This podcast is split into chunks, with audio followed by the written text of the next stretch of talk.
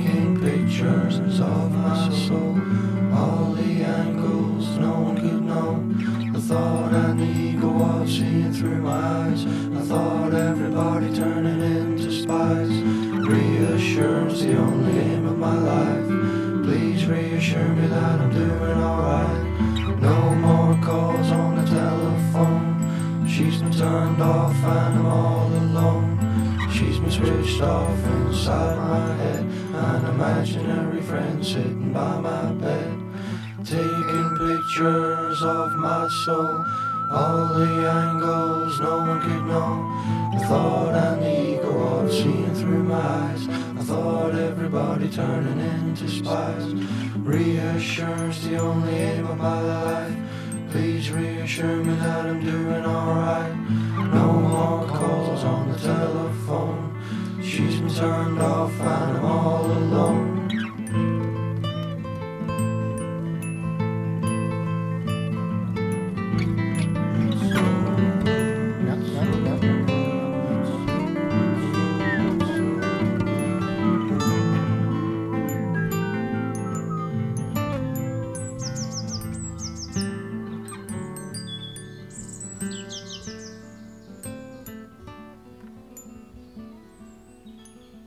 Selon le critique et cofondateur des Inrecuptibles, Jean-Daniel Beauvalet, The Beta Band aurait inventé une musique aussi nouvelle qu'hybride, le hippie hop. Voici quelques-unes des lignes qu'il consacra à ce groupe dans les Inrock en 1998, lorsque les trois premiers EP de The Beta Band parurent en un seul disque, fondateur de leur esthétique et d'une certaine manière définitif les grandes chansons libertaires d'Écossais qui ont, c'est certain, reçu la foudre en se baladant dans leur campagne déserte, leurs clips, absurdes et cheap jusqu'à foutre la honte à leurs parents, mettent en scène des girafes en peluche, des éléphants roses, un perroquet géant ou des tapis volants. C'est à leur bord que ces chansons envisagent le rock de très haut, la vue un peu floue, brumeuse, déformée. Comme Beta Band plane très loin au-dessus des conventions éreintantes du code d'aviation du rock, très au-delà des vieux coucous poussifs du psychédélisme officiel, il se retrouve fatalement un peu seul et groggy de tant d'oxygène. Le cofondateur de The Beta Band, Gordon Anderson, qui a ensuite continué une carrière solo sous le nom de Lone Pigeon, a grandi à Fife, en Écosse, dans une fratrie de musiciens. Son frère, Kenneth, a quant à lui choisi le nom étrange de King Creosote et depuis la fin des années 90 propose des disques, en une vingtaine d'années une quarantaine, tout aussi inclassables, indomptables que ceux de son frère.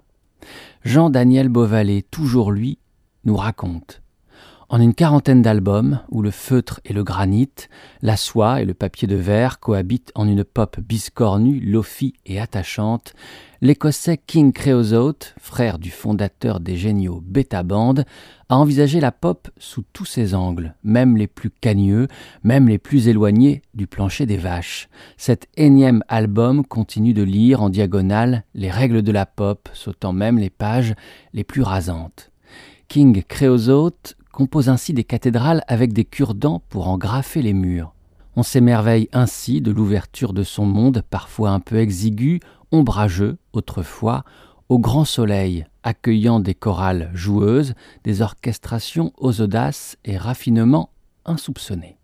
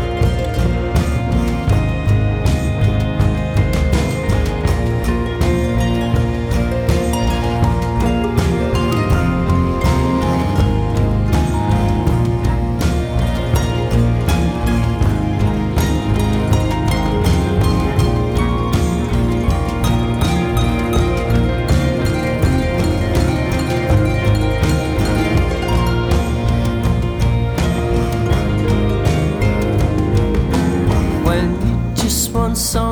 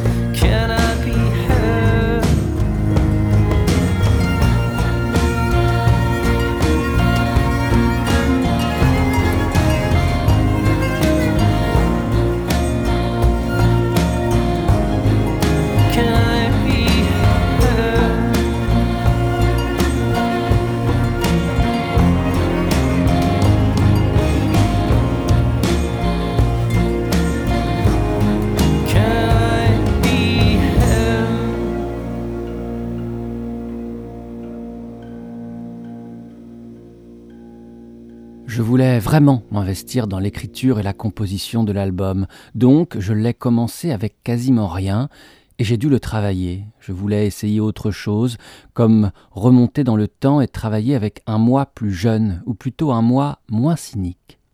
Avant, j'étais très, voire trop concentré à l'écriture de chaque parole, chaque mot, mais sur cet album, j'ai décidé de lâcher prise et j'espère que la musique attirera davantage votre attention, confie Kenny Anderson à la fin de l'été 2016, quand paraît son superbe, oui, superbe, disque Astronaut meets Appleman sur le label Domino Records. On entend, si l'on prête l'oreille, sur ce disque de la cornemuse, du violon, du violoncelle et de la harpe, ainsi que des rythmes électroniques. Ce pont entre tradition et modernité donne l'impression à King Creosote, et je le cite, d'être entre le paradis et la terre. En bon chanteur cosmique, King Creosote embrasse de haut en bas, mais aussi devant et derrière. La Terre et le ciel, le passé et le futur se télescopent dans chaque galaxie de poche qu'est une chanson du King. Parlons du passé. Souvent, King Creosote offre des reprises et celles-ci empruntent à des univers très différents. Exemple, Forever and Ever de Demis Roussos, Nothing Compares to You de Prince, Believe de Cher, Song to the Siren de Tim Buckley ou encore Grace du fils de Tim, Jeff Buckley. Cette dernière reprise, Grace, apparut sur un hommage au père et au fils, Dream Brother, The Songs of Tim and Jeff Buckley. On y entend Mika. Hinson, Tung, Sufjan Stevens et King Creosote, donc. Grace, cette chanson reprise, la voici en sa version originale, par Jeff Buckley. Non celle gravée par Jeff pour son premier et seul album paru en 1994, mais celle parue sur le Live at Ciné. Ce disque, d'abord un EP 4 titres, paru en 1993, réédité en un double disque roboratif en 2003, présente Jeff Buckley avant qu'il ne soit internationalement connu, seul en concert dans une petite salle de Manhattan à New York, dans l'East Village, 6 St. Mark's Place, le ciné. Voici Grace, qui deviendra l'année suivante un de ses plus grands succès, en une version solitaire, sans filet. Jeff Buckley a alors 26 ans et il lui en reste 4 à vivre, intensément s'il fallait le préciser. It's song about. Uh, it's not about another dream, but it's about uh, not feeling so bad about your own mortality when you have true love.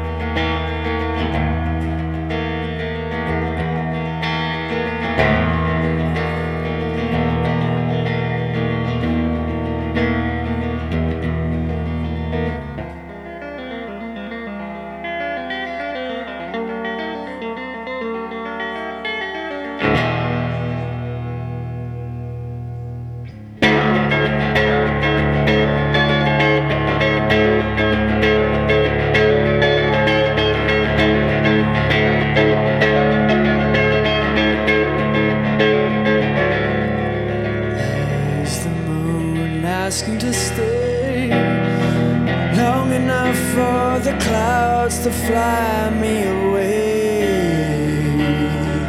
Oh, it's my time coming. I'm not afraid, afraid to die.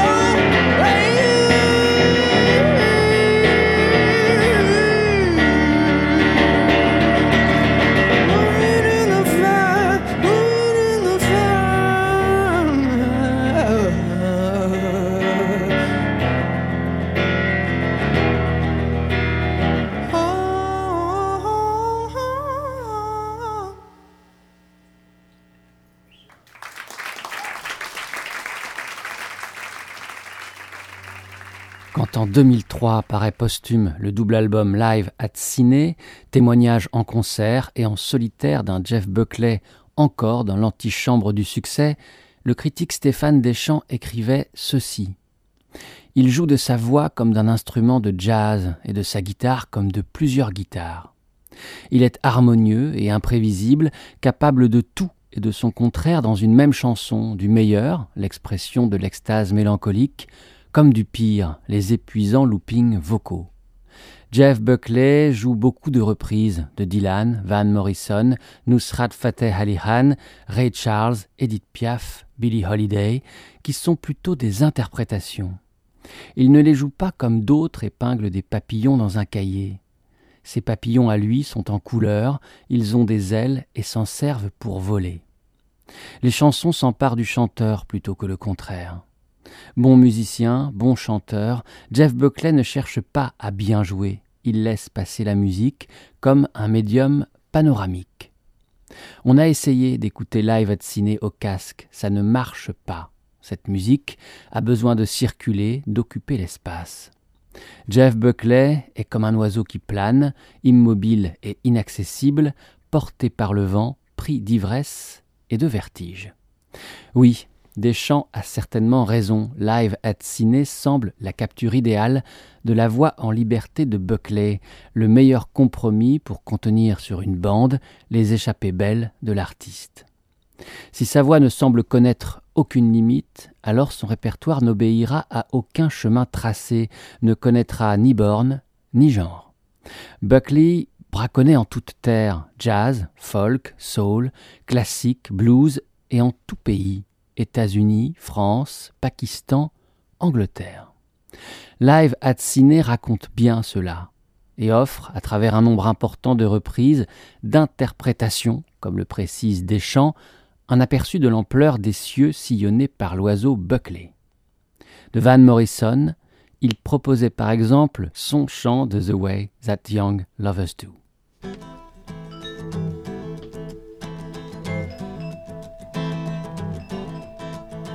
We strolled through fields all wet with rain. And back along the lane again.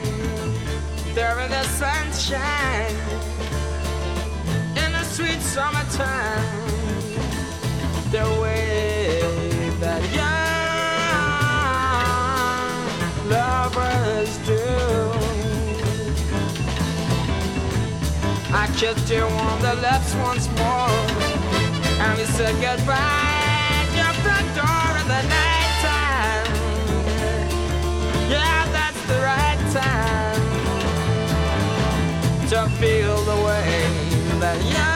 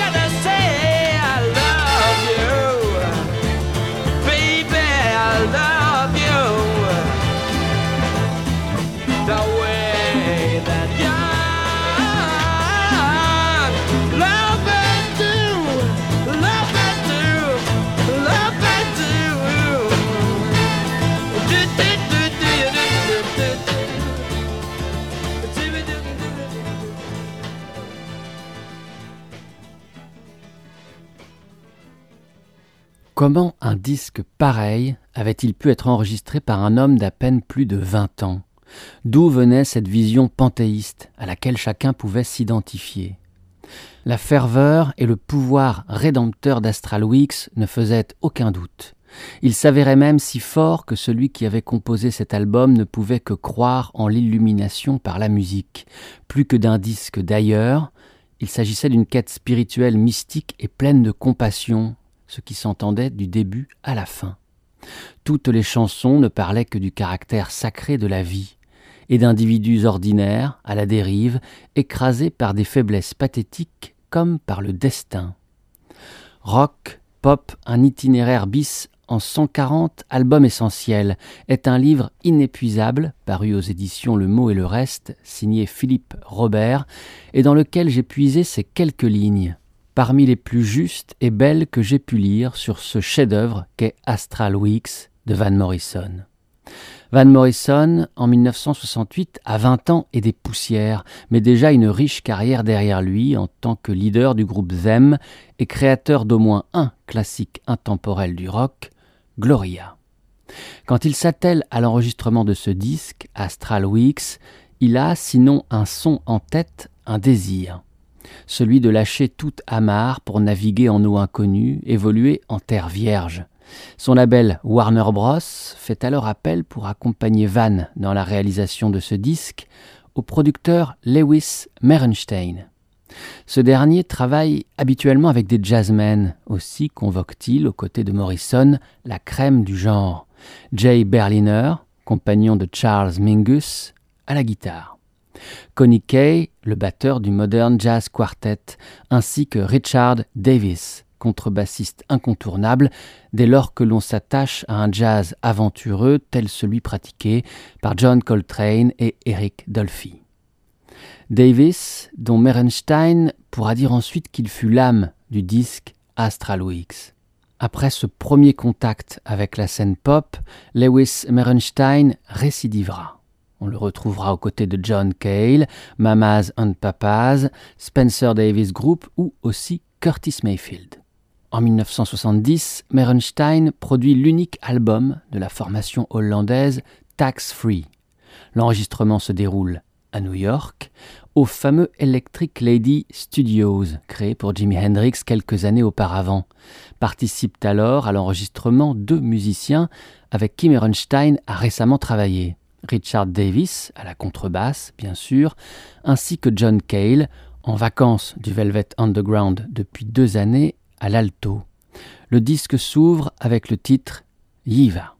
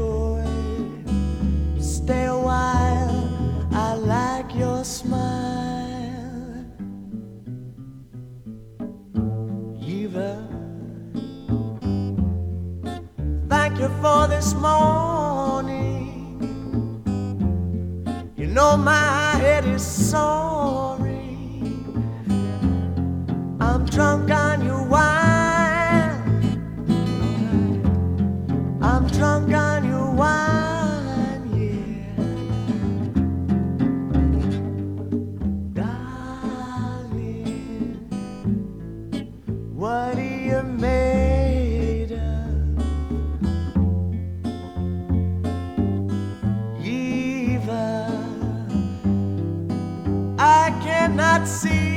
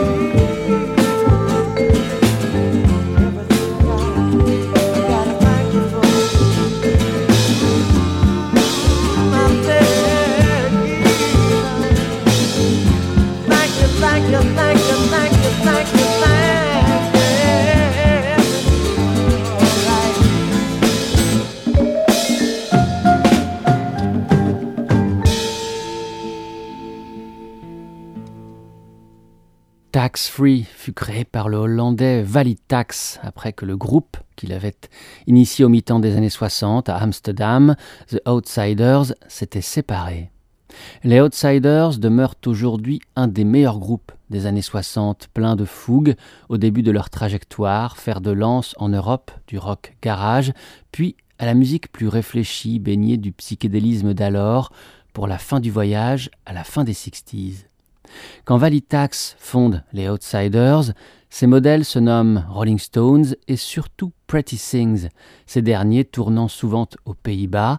Valitax et Phil May, leader de Pretty Things, se liant vite d'amitié. Pour raconter l'histoire de Outsiders, je me plongerai dans le dictionnaire du rock, page 1954, et partagerai avec vous l'entame de l'article signé Mishka Asayas, consacré donc aux Outsiders. Vladimir Tax, dit Vali, est un enfant de la Seconde Guerre mondiale. Ses parents, d'origine russe, se sont rencontrés dans un camp de concentration allemand.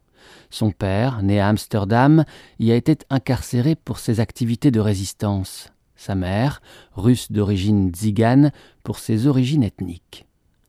Vali grandit à Amsterdam. Le père travaille dans les aciéries ou sur les docks.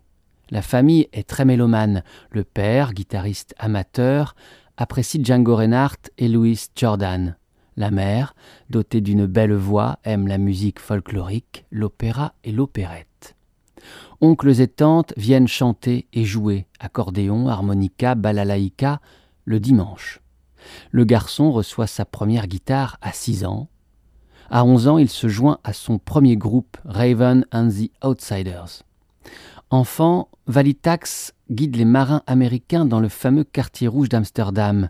Pour le récompenser, ceux-ci lui offrent des 45 tours de Buddy Holly. Le garçon apprend ainsi l'anglais. Il découvre vite Elvis Presley et Ray Charles, ainsi que le blues de Robert Johnson, Elmore James, Sonny Terry and Brownie McGee et Little Walter. Il n'est pas non plus indifférent à Jacques Brel et Charles Aznavour. En 1964, à 16 ans, Valli unit ses forces au guitariste et compositeur Ronnie Splinter. Après avoir recruté par petites annonces la rythmique AP Rammers Buzz Bush, il crée de nouveau Outsiders.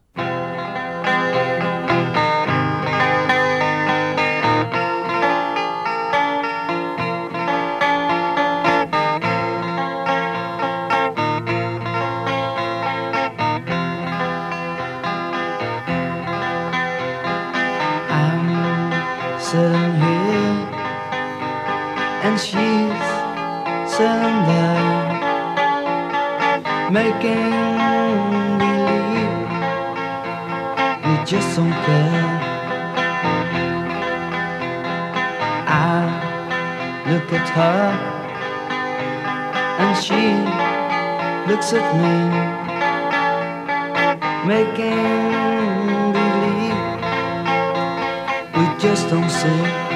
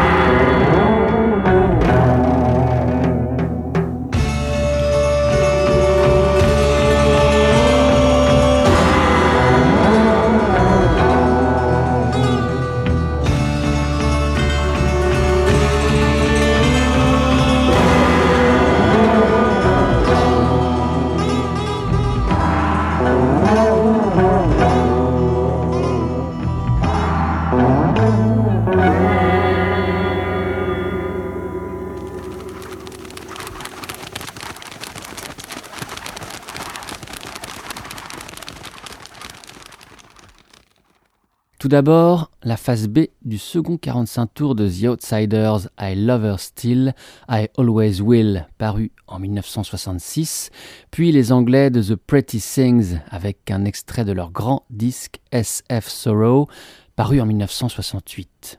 À savoir deux groupes européens, un hollandais et un anglais, qui après avoir joué un rhythm and blues en état d'urgence, se sont tournés vers une musique plus sophistiquée. En 1967, The Pretty Things entre dans les studios EMI, que l'on connaîtra bientôt sous le nom de studio Abbey Road, en hommage au dernier opus des Beatles, afin d'enregistrer un disque qu'ils imaginent comme non pas une collection de chansons, mais comme une longue histoire en plusieurs chapitres.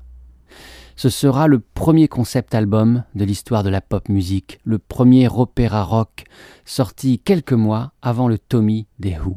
SF Sorrow, ainsi s'intitule cet album, qui se propose de narrer, à partir d'une nouvelle écrite par le leader de The Pretty Things, Phil May, la vie d'un certain Sebastian F. Sorrow et de ses expériences de la guerre et de l'amour, de son flirt avec la folie jusqu'à la vieillesse et son lot de désillusions, puis sa mort.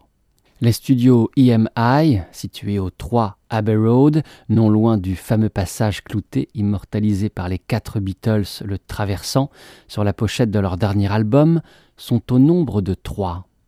Tandis que les Pretty Things enregistrent SF Sorrow dans un des studios, les deux autres sont occupés. Le premier l'est par les Beatles, qui enregistrent alors leur White Album, le fameux double blanc.